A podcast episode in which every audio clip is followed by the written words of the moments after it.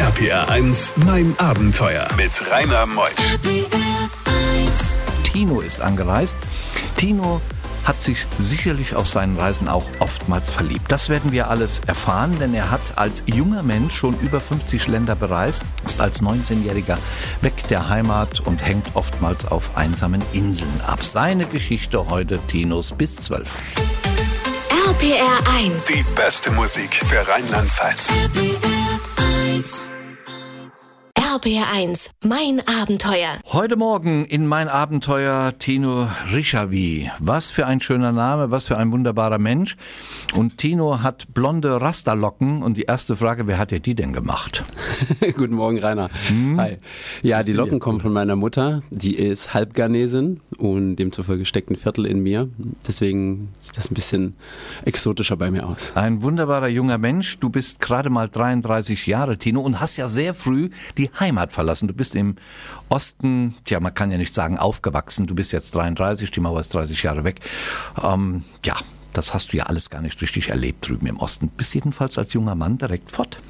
Genau, genau. Also ich habe noch drei Jahre der Wende sozusagen mitbekommen vor dem Mauerfall. Und ja, dann habe ich da meine ganze Kindheit verlebt und irgendwann habe ich eine Entscheidung getroffen, weil es mir, sage ich mal, nicht so gut ging, so Depressionsgedanken und Suizidgedanken. Und Als gesagt, junger Mensch? Ja, mit 17 ging das los. Warum?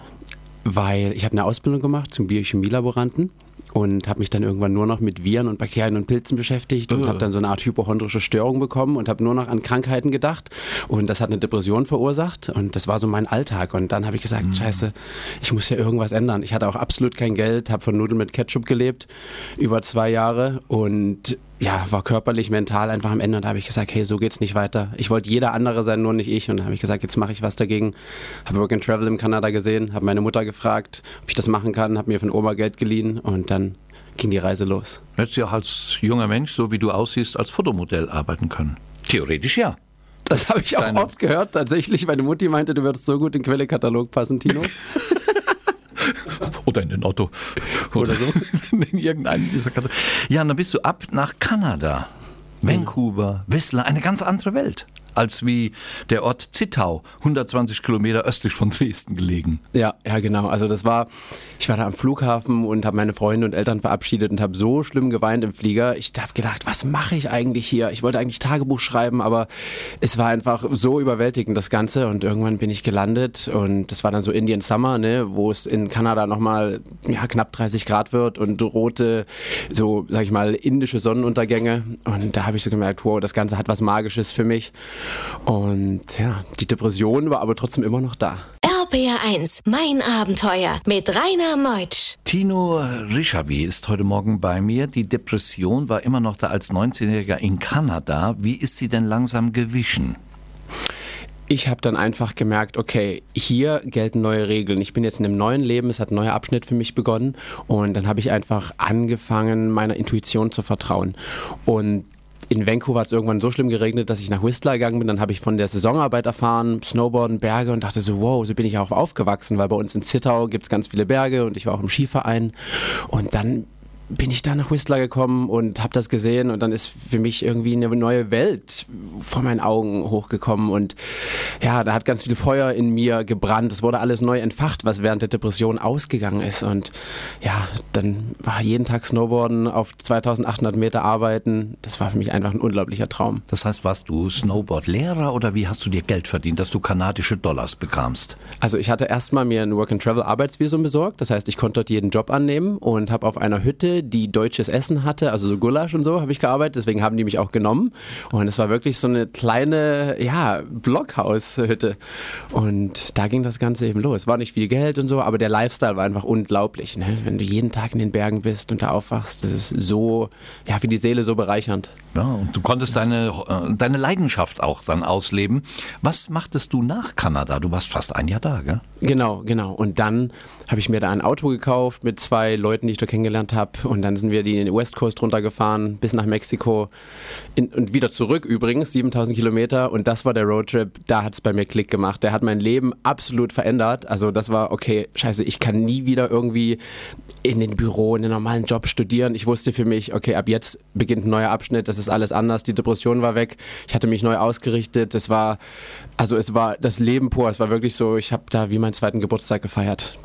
Boah. Weil es so wahnsinnig war. Und ich werde diese Momente und diese Gefühle, die sind immer noch so tief in mir, das werde ich nie vergessen. Und diese tiefen in dir noch vorhandenen Gefühle, davon erzählen wir gleich nach halb. Bei diesen Geschichten hält die Welt den Atem an. RBR1, mein Abenteuer mit Rainer Meutsch. Tino Rischavi, er ist heute Morgen hier aus Zittau, das kennt man, 120 Kilometer östlich von Dresden gelegen. Er kennt die Welt, 33 Jahre jung, ist seit über zehn Jahren auf Reisen. Nach Kanada, was kam dann?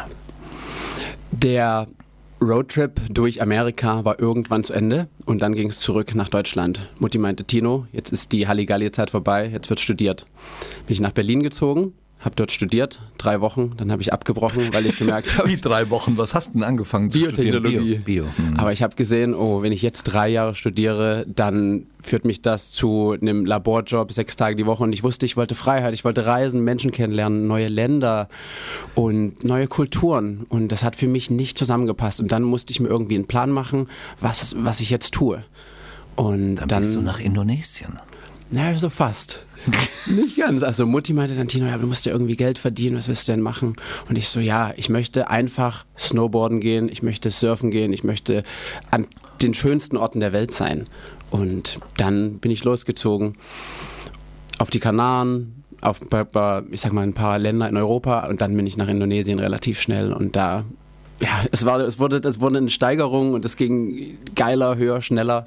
Also es war ein Wahnsinn. Wie lange warst du in Indonesien? Knappe fünf Jahre habe ich da mal verbracht, aber mit Unterbrechungen.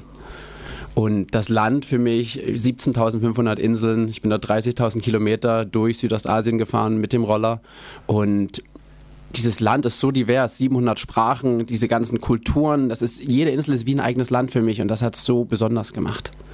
Wir erfahren gleich, ob du dich verliebt hast, nicht nur in das Land. RPR1, mein Abenteuer Around the World. Die packendsten Stories von fünf Kontinenten. Tino ist bei mir heute Morgen, junger Mann aus dem östlichen Teil Deutschlands angereist, obwohl du gar keine Heimatadresse wirklich in Deutschland hast, Tino, oder? Genau, das ist richtig. Du lebst eigentlich nur ein paar Wochen in Deutschland, um ein bisschen die Dinge hier zu erledigen, gell? Genau, ein, zwei Mal im Jahr komme ich heim, um Mutti und Freunde zu besuchen. So maximal vier Wochen bin ich da. Einmal nach dem Winter und einmal vor dem Winter. Boah, sind wir ganz stolz, dass du bei uns bist. Fünf Jahre Indonesien und die Mädels bei so einem attraktiven jungen Mann mit Rastalocken, in blond, groß gewachsen, schlank. Da schlagen doch dann diese Hormone und die Liebesherzen höher. Tatsächlich, ich sag's mal einfach ehrlich, wie es ist. Ich bin seit zehn Jahren Single mittlerweile auch seit über zehn Jahren unterwegs, da ich nie die Frau gefunden habe, die mit mir diesen Lifestyle lebt. Also alles Richtung Extremsport, Adrenalin und trotzdem eine gewisse Tiefe, die mir extrem wichtig ist und ja, dieses einfach dieses, dieses Loslassen auch, diesen Kontrollverlust sozusagen mal, mal weglassen. Das war mal so drei, vier Wochen habe ich immer mal eine Frau kennengelernt, aber es war nie wirklich was Längeres, wo ich gesagt habe, hey, da kann ich mir das vorstellen. Aber ich war, glaube ich, auch nicht bereit dafür. Fühlst du dich nicht einsam in Indonesien oder auf indonesischen Inseln, wenn du fünf Jahre dort bist? Nee, absolut nicht. Also man ist unter den Surfern, das ist wie eine ganz große Familie, ob man sich jetzt in Costa Rica oder Nicaragua oder in Indonesien auf den Philippinen trifft. Das ist immer, sag ich mal, dieses, man fühlt sich unglaublich verbunden und ich fühle mich weder in der Gruppe einsam noch allein. Also es ist einfach eine pure Fülle, die ich da erlebe an diesen Orten mit dieser Energie der Sonne, des Wassers, der Berge. Also da kommt so viel rein, dass ich, ich lebe davon und das, das füttert mich. Wovon hast du gelebt in Indonesien? Von dem Geld der Mama? Nee, das habe ich nicht gemacht, das denken aber viele, weil viele das auf Instagram häufig nicht verstehen können, wie man das lange reisen kann. Zwischendurch habe ich in Österreich als Saisonarbeiter gearbeitet, als Barkeeper in einem Fünf-Sterne-Hotel, hatte da mein eigenes Team, habe zwei Bars gemanagt und da konnte ich mir immer genug Geld ansparen für ein bis zwei Jahre Reisen. Und davon war ich dann immer den ganzen Sommer unterwegs und habe einfach das gemacht, auf was ich Bock hatte. Boah, und gleich gehen wir nach Costa Rica. Zum einen hat er dort ein Hostel aufgebaut und dann erleben wir einen schweren Motorradunfall. RPR 1, mein Abenteuer mit Rainer Meusch. Wir gehen die zweite Stunde mit Tino. Tino ist 19 gewesen und hat dann angefangen, alleine die Welt zu erobern. Er lebte jahrelang auf Indonesien, er lebte Costa Rica, hat so viele Abenteuer mitgebracht. Freut euch auf ihn. Bis 12. RPR 1. Die beste Musik für Rheinland-Pfalz. RPR 1, mein Abenteuer mit Rainer Meutsch. Tino Rischavi. Er heute Morgen hier als 33-jähriger junger Mann, wo die Mama schon sagte, du kannst auch Model bei Quelle oder beim Otto-Katalog sein. Jetzt ist er hier in mein Abenteuer und berichtet über seinen Aufenthalt. Zum Beispiel in Costa Rica. In Costa Rica hast du dir ein kleines Hostel aufgebaut. Wo hattest du das Geld her? Ja, also das ging so los, dass wir vorher in Puerto Rico waren und haben gesagt, wir möchten nach Zentralamerika. Sind da von El Salvador durch Honduras und Nicaragua runtergereist und da bin ich dann im Dschungel gelandet, an der zweitlängsten Welle der Welt und dort habe ich mich einfach in diesen Ort verliebt. Und da habe ich gesagt, ich muss hier leben, ich möchte was mit Menschen machen, ich möchte mir diese Fähigkeiten aneignen. Wie mache ich das? Wie geht das alles? Und dann habe ich mich gefragt, was ist denn der einfachste Weg, das zu machen, ohne ein großes Investment zu tätigen, weil ich das Geld hatte ich nicht, mir da ein Grundstück zu kaufen für 100, 200.000 Euro. Deswegen habe ich gesagt, ich miete mir einfach ein Haus und quatsch mit den ganzen Menschen vor Ort. Und dann habe ich mir dieses Haus gemietet für 1200 Dollar im Monat, habe da Hängematten reingehangen, habe das streichen lassen, habe mit einem Einheimischen da zusammengearbeitet, das Ganze ne, so durch die Blume, sage ich mal. Und ja, der hat dann die ähm, Touristen am, an der Bushaltestelle abgeholt und hat gesagt, hey, hier ist Tino, der hat gerade ein Hostel aufgemacht. Ja, und so ging das dann los. Und hat sich das gerechnet? Ähm, am Anfang eher war das eine Plus-Minus-Rechnung, aber mir ging es auch mehr darum, das als Leidenschaft zu machen und nicht darum zu verdienen, sondern einfach zu schauen, kriege ich das alles hin. Und im Jahr darauf war das erste Hostel mir zu klein, weil mehr Leute kamen und das war auch sehr verschimmelt. Also ich habe dort auch eine schlimme Lungenerkrankung bekommen, war da im Krankenhaus und habe viele, sag ich mal, Spritzen in den Körper ähm, äh, bekommen und ja, im zweiten Haus. Es war dann direkt an der Polizeistation, wesentlich näher am Strand, viel größer, viel mehr Licht und mit Papayabäumen im Garten. Und da habe ich mich dann noch wohler gefühlt. Und irgendwann habe ich aber gemerkt, hey, jetzt ist die Zeit vorbei. Jetzt habe ich das erlebt und erfahren und jetzt möchte ich wieder was Neues machen. Und dann lernte er Drogenschmuggler Schmuggler kennen, die Geschichte gleich. Bei diesen Geschichten hält die Welt den Atem an. RBR1, mein Abenteuer mit Rainer Meutsch. Wir haben es eben erwähnt, die Drogenschmuggler-Geschichte, denn man hat ja ein Boot, glaube ich, geklaut, gell, als du dort in Mittelamerika warst. Genau, die Story ist relativ, ähm, naja, andersartig, sage ich mal, weil ich war in Österreich am Snowboarden, während ich das Boot auf Facebook gesehen habe. Und dann habe ich das gekauft, habe das Geld per PayPal überwiesen. Das waren insgesamt 3000 Dollar, dann nochmal 2000 für den Mechaniker. Und ja, bevor ich jemals dort angekommen bin, war das Boot schon weg. Ich hatte das bei einem amerikanischen Millionär, der hatte dort eine Villa und so ein riesen Anwesen gelagert, habe dem dafür Geld bezahlt und der war auch im Urlaub und dann irgendwann keiner wusste mehr, wo das Boot ist. Ja, dann haben wir mit einheimischen Familien versucht, das wieder zu besorgen und keiner kannte die ganze Story. Irgendwann nach einem halben Jahr haben wir einen Tipp bekommen, dass es bei der Army, also bei der Navy steht, bei den Marines sozusagen in Panama. Und ja, dann ging die große Suche los. Hast du es gefunden? Ja, wir haben es gefunden. Ich bin mit ihm dahin und es war wirklich sehr, ich sag mal, wie man neudeutsch sagt, sketchy, weil Sketchy. sketchy war es. Wie schreibt man das? Also es war so, dass wir dort angekommen sind und die wollten den Millionär direkt festnehmen, weil er keine Genehmigung hatte und er ist auch nicht angelegt, sondern wir mussten auf den Steg springen und er ist dann weggefahren und dann kamen wir an bei meinem Boot und die wollten die Story wissen und keiner kannte die Story und die hatten aber so einen Hefter und da stand das dann alles drin. Bilder von diesem Dock in den Mangroven mit dem Boot, wie sie schon angefangen hatten, Kokain in der Reling sozusagen zu verstauen und ja, das war alles eine wahnsinnige Story. Und irgendwann sind wir, haben wir das Boot abgeschleppt mit einem Schlauchboot über 40 Kilometer über eine Bucht. Und dann ja, kam irgendwann diese Navy an und hat mich gefragt, hey, was machst du eigentlich hier? Wo kommt dieses Boot her? Und dann haben sie gesagt, wenn wir jetzt irgendwas finden, das waren zwölf Soldaten. Dann wärst du verhaftet worden. Ja, die haben gesagt, ich gehe sonst, ich gehe jetzt sofort in den Knast. Und die hatten alle Maschinengewehre dabei. Das war ein Boot voll mit Granaten. Das war wie im Film. Ich konnte es nicht glauben. Und da habe ich gesagt, okay, ich will nie wieder irgendwas besitzen, nur das Boot loswerden und hier weg. Das Ganze hat nochmal drei Monate gedauert und dann ging es nochmal von vorn los. RPR1, mein Abenteuer around the world. Die packendsten Stories von fünf Kontinenten. Ein schreckliches Erlebnis. Äh, Tino äh, Rishavi ist heute Morgen bei mir. Hattest du, ich glaube, das war in Indonesien, wo, ein, wo ein Hund vor deinen Roller gelaufen ist. Was war passiert? Ich war auf dem Heimweg nach Bali auf der Insel Sumbawa und bin, sag ich mal, relativ ähm, schmerzfrei da, ohne Schuhe und mit Unterhosen bekleidet auf eine Straße lang gefahren und dann ist mir ein Hund direkt einen Meter vors Motorrad gerannt oder vor den Roller. Ich bin 80 gefahren, das weiß ich noch ganz genau, weil ich kurz vorher drauf geschaut hatte und ich denke, er ist erschrocken, weil mein Auspuff so laut war.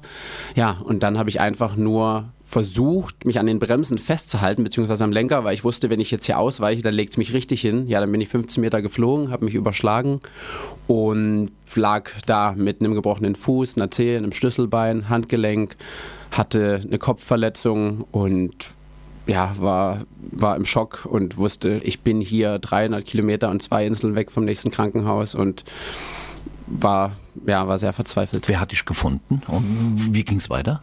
Ich war mit drei Freunden unterwegs, die waren aber so schockiert, weil die haben mich liegen sehen und dachten, ich stehe nicht mehr auf. Und dann kam ein Einheimischer vorbei mit seinem Auto, der hat mich mitgenommen zu so einer Art Krankenhaus. Und dort haben sie mich, sage ich mal, notversorgt, aber die wollten natürlich sofort Geld haben.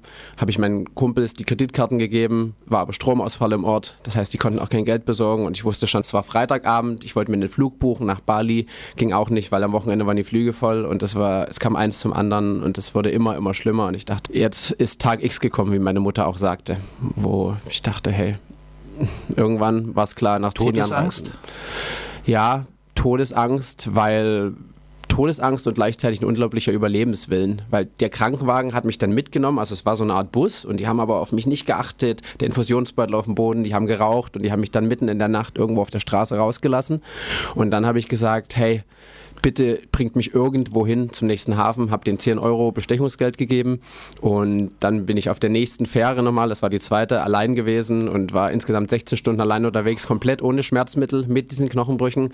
Mein Schlüsselbein hat sich verschoben, also es hat geknackt die ganze Zeit und es war einfach nur, ich muss überleben, ich muss überleben, obwohl ich nicht wusste, was war, weil ich konnte teilweise nicht mehr sprechen, nicht mehr sehen, ich hatte Aussetzer, es war ganz, ganz krass. RBR1, mein Abenteuer. Wie ging es aus, Tino? Du warst schwer verletzt, schwerst verletzt. Wie ist der Unfall ausgegangen in Indonesien? Irgendwann in Bali im Krankenhaus angekommen, und dann dachte ich, jetzt bin ich sicher, ja, wurde dann notdürftig behandelt, operiert, so gut es ging. Die hatten nicht alles, was sie gebraucht hätten und es sind eben keine europäischen Standards. Ja, dann bin ich nach zwei Wochen heimgeflogen, genau in dem Zeitraum zwischen, hey, es geht jetzt und potenzielle Infektion könnte auftreten. Und ja, in Deutschland ging es dann weiter. Zwei Jahre Krankenhausbesuche, Ärzte, Heilpraktiker, alles Mögliche und halbes Jahr Schmerzmittel, habe mich da komplett zerstört und habe alles verloren, was ich je hatte. Ich bin von Indonesien, vom Reisen, von meinem Highlife in diesen deutschen Winter bei Mutti auf die Couch. Schmerzen, konnte ein halbes Jahr nicht schlafen. Also das war eine ganz, ganz harte Zeit für mich und da war ich so froh, dass ich von diesen zehn Jahren zehren konnte, von den Bildern, von den Videos von meinen Freunden. Also ich hatte ganz, ganz viel Mitgefühl von anderen und das hat mich sozusagen da rausgebracht. Aber was ist genau. die Botschaft des Unfalls? Die Botschaft war, dass ich nochmal dass mir der Sinn im Leben irgendwo gefehlt hat. Es war zwar schön, jeden Tag aufzustehen, Inseln und Palmen und tolle Menschen, aber es hat irgendwie nicht gereicht. Ich hatte so einen tieferen Purpose, den ich erfüllen wollte. Und irgendwas musste mich bremsen. Das habe ich relativ schnell gesehen, schon im Krankenhaus nach dem Unfall. Und dann irgendwann, ja, meinte Mutti, hey, Tino, sehe das bitte als Botschaft und mach was draus. Tja, und du hast was draus gemacht. Du bist Speaker, du bist Coach. Tja, und wer mehr Informationen über dich, den tollen Speaker, Coach und Motivator und Vortragsreisenden äh, erleben möchte, da gibt es dann Facebook und Instagram. Wo findet man dich da? Was muss man eingeben? Genau, unter meinem Namen bei Facebook Tino, also T-I-N-O und dann Rishavi, R-I-S-C-H-A-W-Y. Genauso auf Instagram, tino.rishavi und da gibt es dann alle Infos, auch zu den Workshops, die ich gebe und den Vorträgen. Und ja, und da spreche ich darüber, weil es mir eben wichtig ist, dass andere Menschen auch ihre Träume leben. Danke, dass du da warst, Tino. Hoffentlich verliebst du dich bald mal. Zehn Jahre Single. So ein Kerl. Ich fasse es nicht. Nächste Woche kommt Felix Fach aus München. Er ist mit Benjamin für einen guten Zweck unterwegs. Er ist 14.000 Kilometer geradelt von Kapstadt. Ging es los bis nach Kairo für Ärzte ohne Grenzen. Viel erlebt, viele mafiöse Strukturen dann auch erlebt nächste Woche. Sonntag wieder von 10 bis 12. Ich bin Rainer Meutsch und freue mich auf euch. Tschüss.